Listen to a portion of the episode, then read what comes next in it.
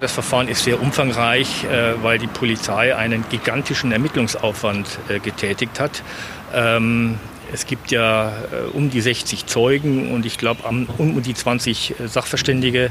Das, es ist ein schwieriges Verfahren, und, aber trotzdem, ich, wir sind nicht aussichtslos in dieser Lage. Wie akribisch die Polizei im Fall Maria Baumer ermittelt hat, ist am dritten Tag im Prozess gegen den früheren Verlobten deutlich geworden. Es ging um einen Spaten, der am Fundort der Leiche der jungen Frau nahe Bernhardswald sichergestellt wurde. Es drehte sich viel um die Herkunft eines zweiten, baugleichen Spatens. Der war nach der polizeilichen Durchsuchung des Hauses, in dem Christian F. und Maria Baumer lebten, von nahen Angehörigen von F. gefunden worden. Und am Ende wurde ein Überwachungsvideo thematisiert, das den nahen Angehörigen mit einem Rucksack am Anwesen zeigt, kurz vor dem Fund des zweiten Spatens. Der Fall Baumer. Spuren, Hintergründe, Analysen.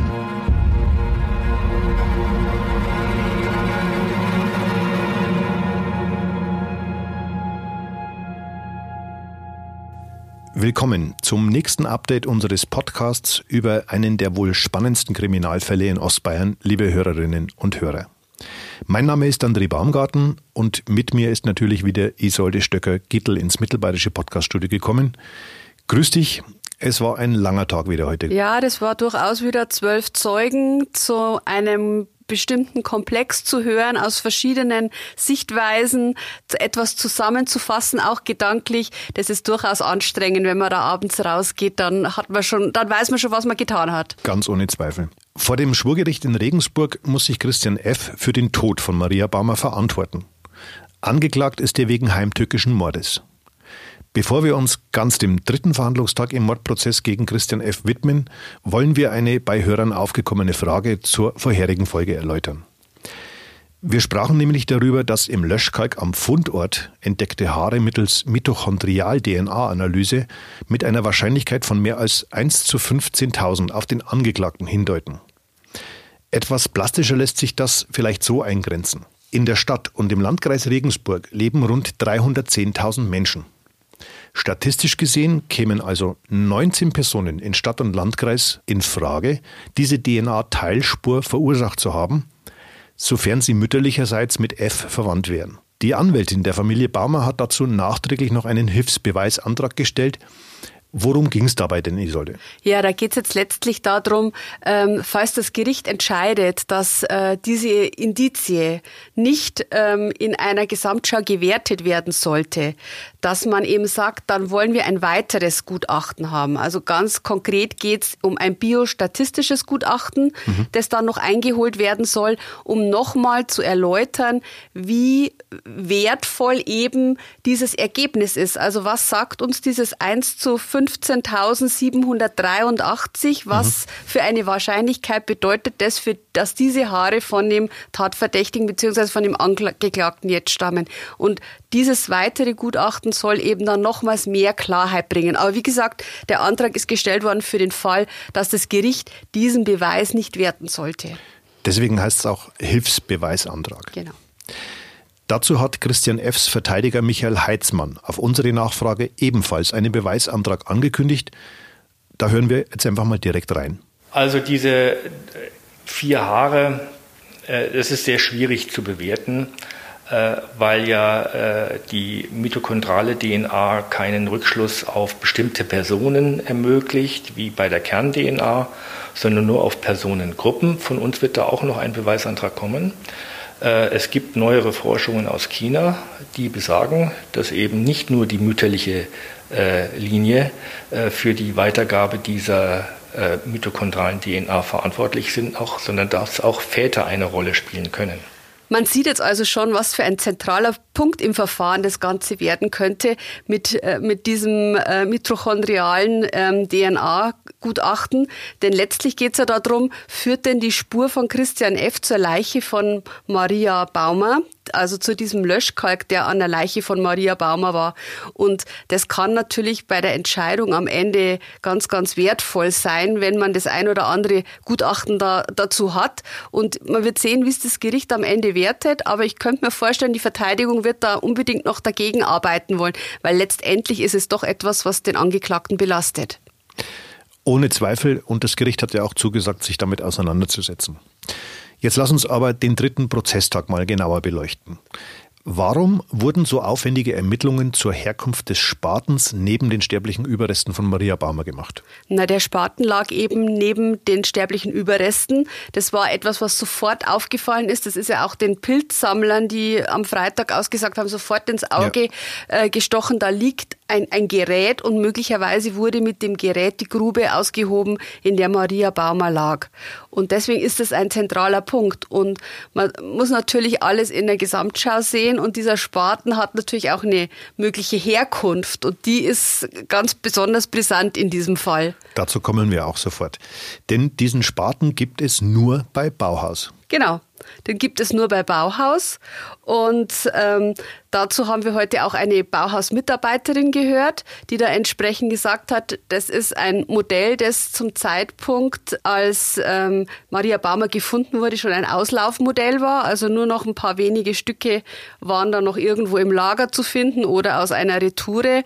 Und ähm, deswegen weiß man das sehr, sehr genau. Und man kann das auch in vielerlei Hinsicht zurückverfolgen in diesen einen Baumarkt. Und auch auf Christian F. Wie kam man denn auf ihn? Christian F. hat am 23. Mai 2012, also drei Tage vor dem Verschwinden von Maria Baumer, einen Damenfederspaten gekauft. Mhm. Das konnte man heute im Gericht auch nachverfolgen, denn der Vorsitzende ließ sogar den Kaufbeleg verlesen oder hat ihn selber verlesen, um das einzuführen, weil es war kurzzeitig die Frage, was hat er denn überhaupt gekauft?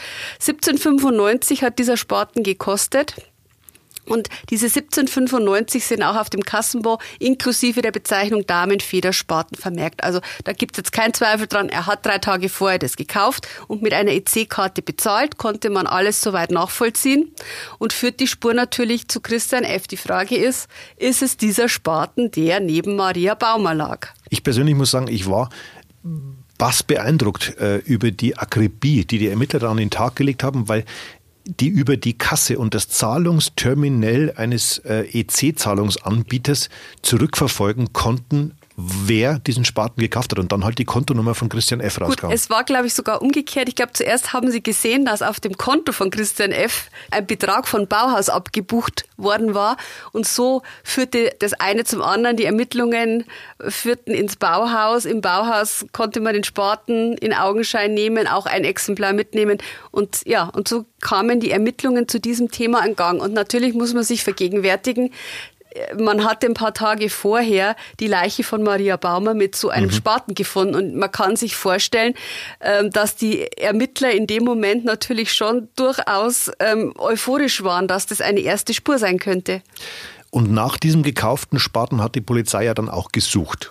Unter anderem mit vielen Beamten bei einer Hausdurchsuchung in der Dechbettner Straße in Regensburg, wo Christian F. und seine damalige Verlobte wohnten. Ganz genau. Und da war der Spaten nicht. Dieser Spaten, der angeblich gekauft wurde, um ein paar kleinere Gartenarbeiten zu verrichten. Also wie gesagt, das ist kein besonders stabiles Modell. Ein Damenfederspaten 1795 kann man sich die Qualität in etwa vorstellen. Und da sollten ein paar Beete gegraben werden, angeblich rund ums Haus. Und jetzt war aber dieser Spaten weg.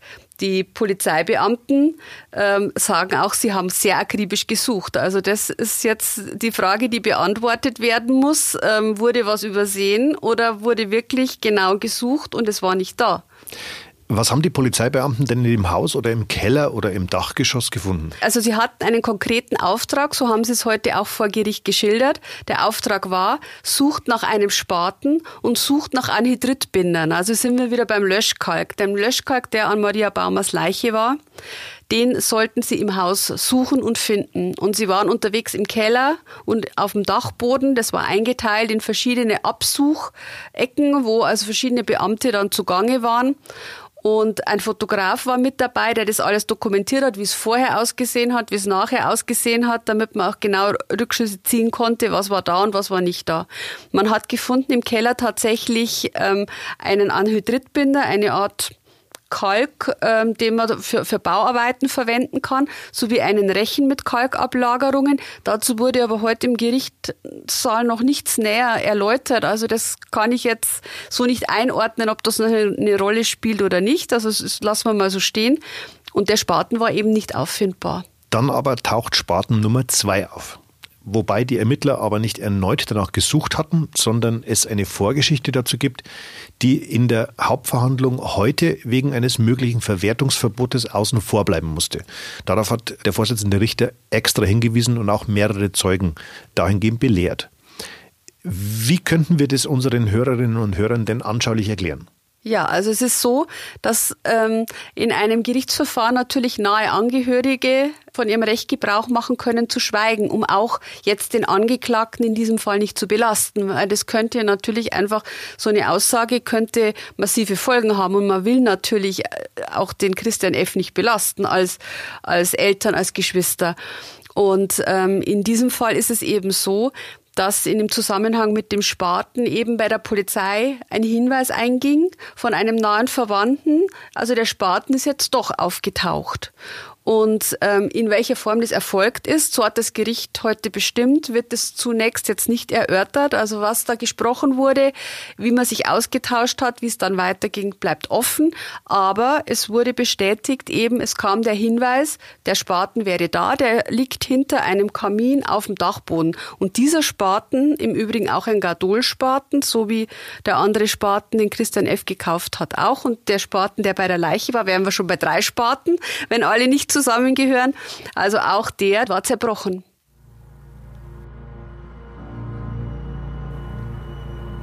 Wenn Sie sich umfassend über den Mordfall Maria Baumer informieren wollen, gibt es auf unserer Internetseite ein richtig umfangreiches Dossier mit allen Texten vom zunächst mysteriösen Verschwinden, dem Fund ihrer sterblichen Überreste und nahezu jedem Ermittlungsansatz in diesem Kriminalfall. Das Spezial Der Fall Maria Baumer finden Sie unter www.mittelbayerische.de slash Fall-Baumer.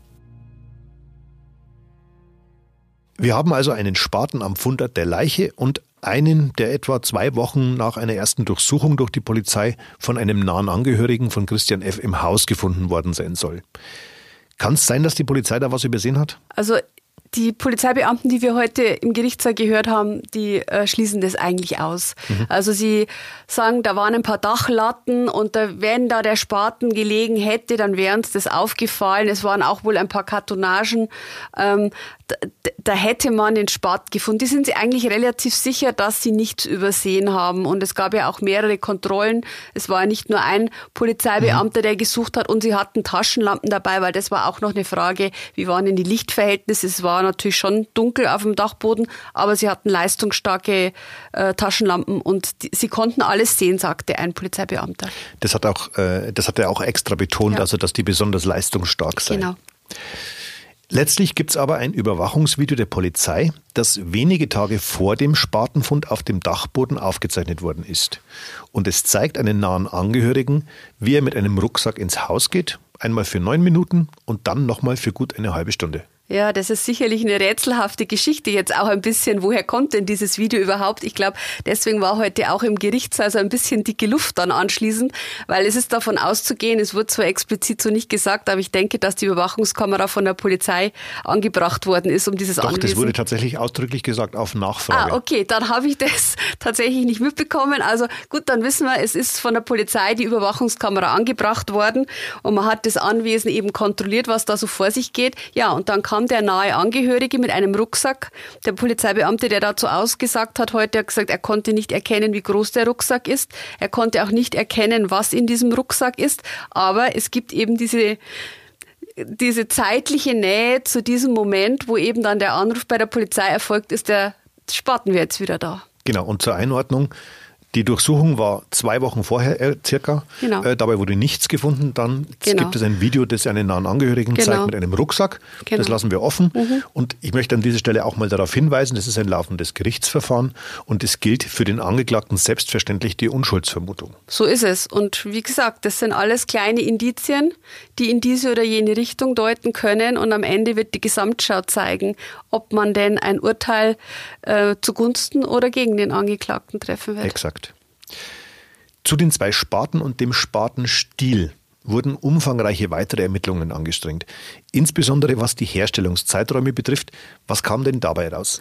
Ja, wir haben, und, haben unter anderem erfahren, ähm, dass der Spaten, der bei Maria Baumer lag, ein bis eineinhalb Jahre an der Stelle in etwa gelegen haben könnte. Also es war sehr viel könnte heute ähm, auch in den Gutachten, weil das ist tatsächlich schwierig. Also wir, wir haben uns heute beschäftigt mit Botanik, mit Gräsern, die unter Sparten wachsen, mit, mit Pflanzen, die neben Sparten wachsen, mit Blättern, die sich zersetzen. Also all das fließt in solche Gutachten mit ein und ist manchmal, ähm, also da sind auch Experten am Werk, hat man manchmal den Eindruck, die sind schon sehr in ihrer Welt unterwegs und können da auch manchmal gar nicht so konkret Auskunft dem Gericht Gericht geben. Das Gericht bräuchte einfache Antworten, ist manchmal für einen Botaniker gar nicht so einfach, wie sich so ein Blatt zersetzt und wie lange das dann letztlich dauert. Äh, man kann nicht alles auf einfache Formeln bringen. Und ja, und so hat man eben heute verschiedene Sachen versucht zu erörtern. Die Maria Baumer war 16 Monate verschwunden. Insofern wäre mit einem bis eineinhalb Jahre Liegezeit des Spatens natürlich die Möglichkeit gegeben, dass der Spaten etwas mit der Tat zu tun hat. Ja. Durchaus. Ähm, dann gab es unter anderem auch noch ähm, die Aussage, dass der Spaten auf dem Dachboden nicht aus dieser Zeit stammen könnte, um 2012. Da werden wir später noch mal kurz darauf eingehen. Da gibt es eben Hinweise darauf, dass der Spaten jünger ist. Und es wurde gesprochen über verschiedene Bewuchsmöglichkeiten und ähm, letztlich die Frage, wann wurde die Grube ausgehoben. Aber das war tatsächlich so speziell und dann blieb am Ende von vielen Pflanzen, die dort wuchsen, eine Pflanze übrig und dann hieß es, man kann da schwer mit einer Pflanze jetzt eine vernünftige Aussage treffen, wie lange die Grube tatsächlich mhm. da schon geöffnet war. Wobei zu den Sparten schon eine relativ klare Aussage bei den Sachverständigen getroffen werden konnte, beziehungsweise den Ermittlern. Nämlich, dass der Dachbodenspaten, der eben nach der polizeilichen Durchsuchung gefunden wurde, nicht der sein kann, der von Christian F. gekauft worden ist. Wie Ganz haben Sie genau. denn das geprüft? Ja, also die Polizei hat sie ja tatsächlich auf dem Weg nach Italien gemacht, um da zu ermitteln und ist zu dem Spatenhersteller gefahren und hat sich da die Produktion zeigen lassen und eben auch Informationen eingeholt zu den ähm, Spaten, die in Regensburg ähm, beziehungsweise in dem Wald äh, bei Bernhardswald gefunden wurden. Und da hat sich herausgestellt, der Dachbodenfund kann nicht aus dem Jahr 2012 sein. Man hatte da eine Produktionsumstellung in dem Unternehmen und danach waren die Frässpuren an den Stielen wohl anders. Und man mhm. konnte das feststellen und hat gesagt, nee, also dieser Spaten wurde erst ab 2013 produziert. Es ist also definitiv nicht der Spaten, den Christian F. gekauft hat im Mai 2012. Genau, wobei da eine kleine Einschränkung durchaus war, weil es hieß dann, es könnten einzelne Teile genau. vielleicht im Oktober gefertigt worden sein, aber definitiv nicht im Mai. Nicht im Mai, genau. Also das konnte man ausschließen, dass dieser Spaten identisch ist. Wurde denn eigentlich klar, warum plötzlich diese Produktion umgestellt wurde? Ja, letztlich war das äh, eine Anforderung der Firma in Deutschland, die die Spaten vertreibt. Die wollten einfach, dass da nachgebessert wird. Also man hat da einfach die Maschinen neu aufgerüstet und so kam eben dieser Unterschied in der Stilprägung zustande eigentlich schon ein Wahnsinn, äh, mit welchen kleinen Details mhm. sich die Ermittler da beschäftigen. Mhm, ja, also es war, man hat heute auch gemerkt, aus wie vielen Dienststellen die Leute abgezogen worden sind. Also die kamen aus unterschiedlichsten Richtungen, aus unterschiedlichsten Fachgebieten. Die waren dann nur eben in dieser Ermittlungsgruppe, um, um ganz schnell Informationen eben zusammenzutragen, um dieses Verbrechen aufzuklären. Michael Heitzmann, einer der Verteidiger von Christian F., hat uns dazu im Anschluss auch eine kurze Einschätzung gegeben. Hören wir doch da mal rein. Also äh, der heutige Tag hat nichts Neues gebracht, was nicht schon bekannt war. Es geht um einen Spaten, der am Auffindeort äh, der jungen Frau ähm, in einem stark beschädigten Zustand aufgefunden worden ist. Es ging um die Frage, wo stammt der Spaten her? Von wem wurde er erworben, wie viel diese Sparten äh, wurden vertrieben durch, das, äh, durch die Firma Bauhaus. Und äh, Im Ergebnis bleibt festzuhalten, dass insgesamt 87 Spaten verkauft worden sind dieser Art. 31 Erwerber hat man ermittelt und 50 sind noch gänzlich unbekannt. Wir haben insgesamt zwei Spaten. Es ist ja noch ein Spaten aufgefunden worden, äh, vermeintlich vom Bruder äh, des Angeklagten, der ihn auch äh, der Polizei zur Verfügung gestellt hat. Äh, hinsichtlich dieses Spatens gehen die Ermittlungsbehörden wohl davon aus, dass er frühestens im Oktober 2012 hergestellt worden sein kann. Prinzipiell sind das schon äh, belastende Indizien, das muss man klipp und klar sagen. Äh, es gibt ja eine Fülle davon, aber ob diese Indizien äh, am Ende in der Gesamtschau dazu ausreichen werden, um hier einen Schuldspruch äh, zu fällen, verbleibt abzuwarten. Da habe ich Zweifel. Und am dritten Prozesstag hatten neben Ermittlern auch wieder Sachverständige das Wort im Landgericht in Regensburg. Du bist gerade schon mal grob darauf eingegangen. Worum ging es denn bei diesen Sachverständigen? Ja, da ging es eben um, um alles Mögliche, was botanisch so möglich ist in diesem Waldstück. Also da hat man sich ähm, die Blätter vorgenommen, die unter dem Spaten lagen, das Gras, das unter dem Spaten gewachsen ist. Man hat die Grube untersucht, welche Pflanzen da gewachsen sind, um Rückschlüsse eben auf den Aushebezeitpunkt zu finden finden. Ähm, man hat eben diese eine Pflanze, dieser arme Reinkohl, der am Ende übrig blieb von all den Pflanzen ähm, und man einfach keinen Rückschluss dann letztlich äh, schließen konnte, weil man gesagt hat, wenn man nur noch eine Pflanze hat, die, die überhaupt taugt für ein Gutachten, dann ist ein bisschen wenig. Ja, und ähm, man hat auch, das fand ich noch ganz spannend, man hat in den Autos von Christian F. und Maria Baumer Absaugungen vorgenommen. Also man hat die kleinsten Teile aus den Autos rausgeholt, ebenso mhm. wie ähm, Anhaftungen an Schuhen von Christian F. Und das hat man untersucht und abgeglichen mit dem Bewuchs in dem Wald. Und da gab es natürlich Übereinstimmungen, ist ja klar. Also Fichte und Buche und Birke, das wächst halt an vielen Stellen. Aber gleichzeitig hat der Sachverständige ausgesagt, da gab es auch Bäume, die dort wachsen würden, wo man annehmen müsste, man findet Rückstände in den Fahrzeugen und an den Schuhen und die haben sie eben nicht gefunden. Also der war am Ende offen. Der hat gesagt, wir können nicht sagen, ob tatsächlich jetzt die Spuren aus dem Wald kommen oder woanders her sind. Was mich tatsächlich auch wiederum äh, ein bisschen erstaunt hat, ist die Tatsache, dass am Fundort äh, der Überreste von Maria Baumer von, glaube ich, fast 100 Bäumen Blätter mhm. sichergestellt worden ja. sind und die sogar einer DNA-Analyse ja. unterzogen ja. worden sind. Ja, also es ist wirklich Wahnsinn, was da Untersuchungen angestellt worden sind. Also man muss wirklich sagen, und das, das hat die Nebenklage ja am Mittwoch schon mal deutlich gesagt, was die Kripo Regensburg und die Kripo Amberg in dem Fall geleistet haben, das muss man sich schon mal vor Augen führen, das ist enorm. Also wirklich jeder Stein umgedreht. Nach dem letzten Zeugen des dritten Prozesstages kam es dann zu einem kurzen Schlagabtausch zwischen Staatsanwalt, Nebenklagevertreterinnen und Verteidiger Michael Heitzmann. Unter anderem ging es da um eine Telefonüberwachung von nahen Angehörigen von Christian F. und einem bevorstehenden Verteidigertermin. Dabei deutete Heitzmann an, dass diese Angehörigen vielleicht doch noch als Zeugen kommen und nicht ihr Aussageverweigerungsrecht in Anspruch nehmen. Ja, letztlich geht es jetzt um die Frage, wann wussten denn die Angehörigen von diesem Spaten? Bei der Leiche von Maria Baumer. Und ich habe jetzt mir tatsächlich noch schnell die Mühe gemacht und mal nachgeschaut, wann denn die Mittelbayerische Zeitung erstmals über diesen Spaten berichtet hat. Mhm. Und dann ähm, muss ich sagen, der Spaten war schon in der Welt. Also laut meinen Recherchen war der am 12. September oder 13. September, also unmittelbar nach dem Fund von Maria Baumer, wussten, wussten auch wir Medien von dem Spaten. Okay. Und zwar deswegen, weil die Schwammersucher das unter anderem berichtet ah haben. Ah, ja. mhm. ähm, also die, die Polizei hat sich bedeckt gegeben damals, hat nichts näher zu dem Spaten gesagt, aber das Thema Spaten war schon draußen. Also da kann man natürlich jetzt halt nicht unbedingt sagen, dass der Verteidiger da irgendwie äh, versucht hat, ähm, das Thema mit den Angehörigen zu diskutieren, weil das war da. Die, die mussten das wissen, dass der Spaten gefunden wurde. Exakt. Was in dieser sehr eng getakteten Woche im Prozess um den Tod von Maria Baumer noch passiert, das fassen wir am Donnerstag nochmal zusammen.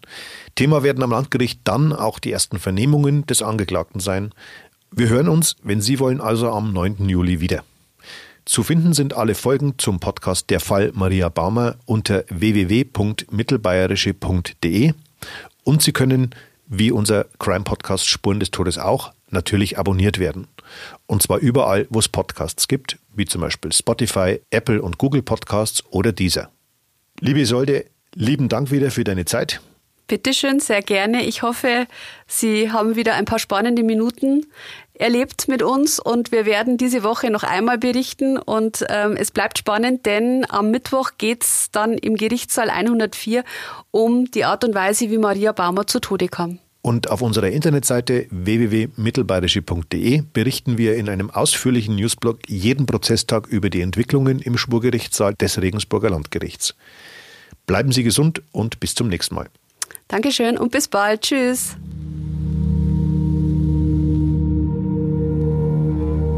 Der Fall Baumer. Spuren, Hintergründe, Analysen.